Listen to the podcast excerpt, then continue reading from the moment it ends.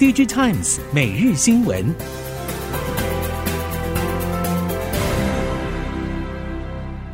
听众朋友您好，欢迎收听 DigiTimes 每日新闻，我是袁长杰，现在为您提供今天科技产业的新闻重点。首先带您看到的是，台系 IC 设计业者陆续公布了十一月营收，整体来说还是处于低迷状态。即使部分厂商因为特定急单或者需求回补，营运表现没有持续下滑，但是这些需求目前看起来非常零星，对于大环境所造成的冲击带来的弥补效应有限，而且难以维持到明年。今年第四季台湾 IC 设计业者的营收已经确定进入躺平状态。IC 设计相关业者表示，客户预估需求回补的时间点一次又一次的往后延。现在已经不敢太期待这波衰退可以快速终结，业界都得要做好缩衣节食过冬的准备。业界人士表示，第四季躺平之后，明年率先有需求回补的，恐怕仍然是非消费性产品，包括工控、伺服器、网通等。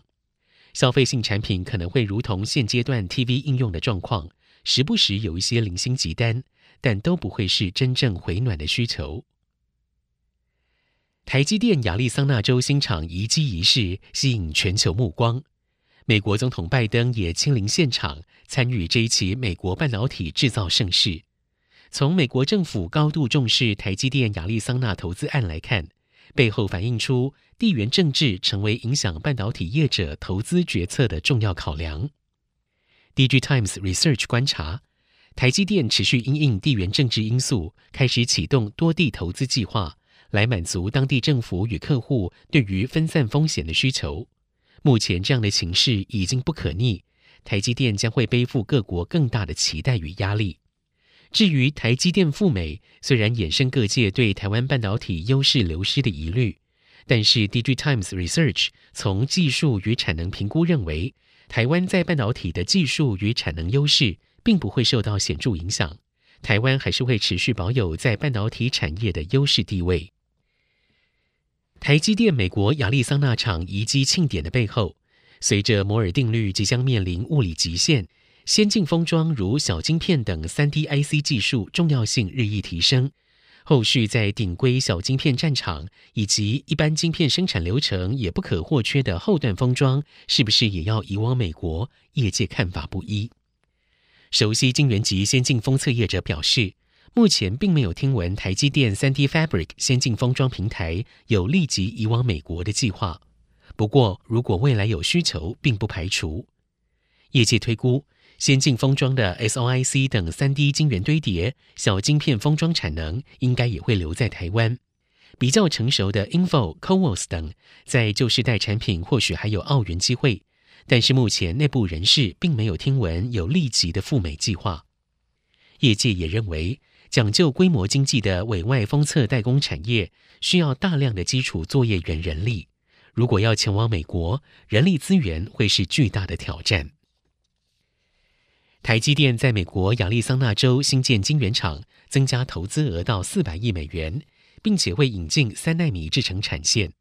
日经评论表示，美国政府增强国内半导体制造能力的政策已经展现成果。但是对于降低先进制程集中在台湾的风险，改善程度有限。评论表示，美国对于台湾先进制程 IC 的依赖，虽然因为台积电加强投资美国而有所降低，不过一旦台湾爆发地缘冲突，断链风险仍然无法消除。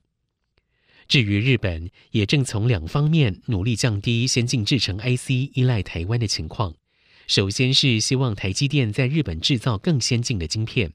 另外，也希望透过跨国研发，并且补贴筹设中的晶圆制造商 Rapidus，目标是二零二七年量产两奈米以下晶片。日本政府希望制造业归于返乡，在今年逐渐进入摆脱中国红色供应链阶段。主要的理由，除了中美台关系之外，还有今年四到六月上海清零封控的影响。但是，摆脱红色供应链之后，物流问题以及人才问题成为最大困扰，甚至可以视为企业难以摆脱红色供应链的关键。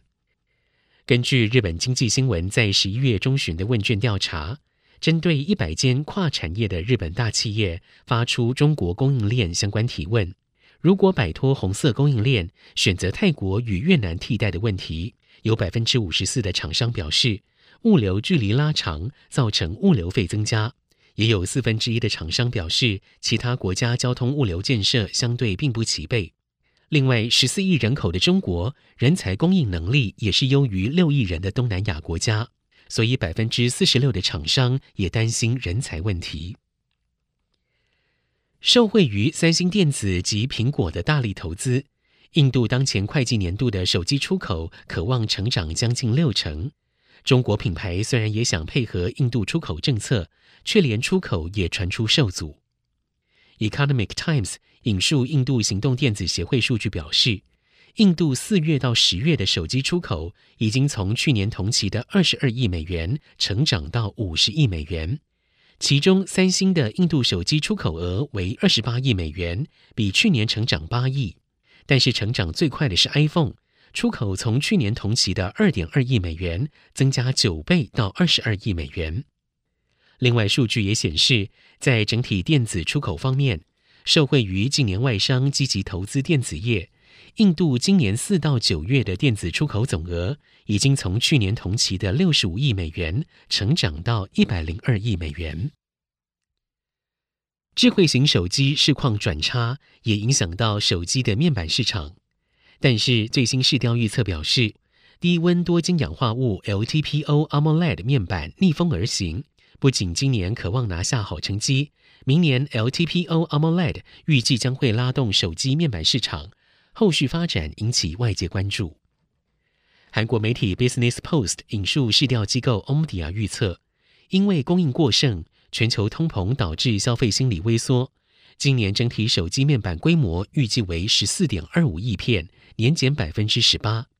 其中，低温多晶系 LTPS AMOLED 出货预估量为四点四亿片，年减百分之十九；LCD 出货预估八点三六亿片，年减百分之二十六。唯一逆势成长的是 LTPO AMOLED，年增幅度达到百分之九十四。分析表示，LTPO AMOLED 面板出货量之所以成长，主要是苹果 iPhone 十四 Pro 系列需求增加，拉动了 LTPO AMOLED 面板出货量。经济大环境不佳，伺服器的需求也逐渐放缓。广达资深副总杨奇令表示，近来经济大环境确实有影响，预估明年伺服器仍然会成长，广达也可以维持双位数的成长，但是幅度将不如今年。因应伺服器需求持续成长，广达也会扩充产能。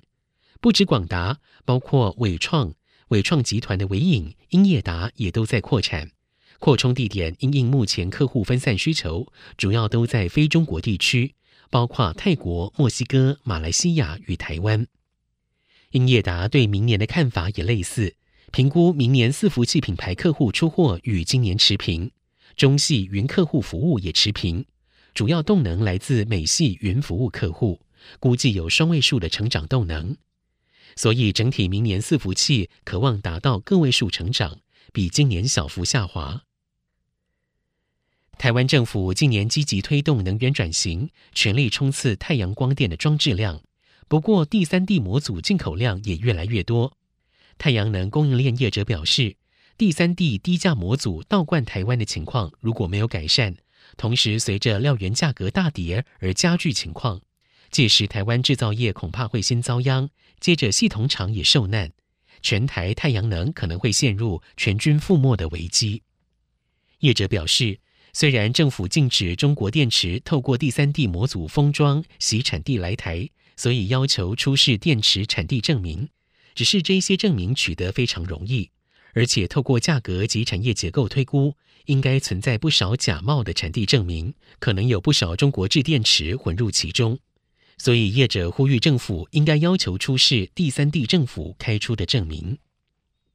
以上，DG Times 每日新闻由 DG Times 电子时报提供，原长杰编辑播报，谢谢收听。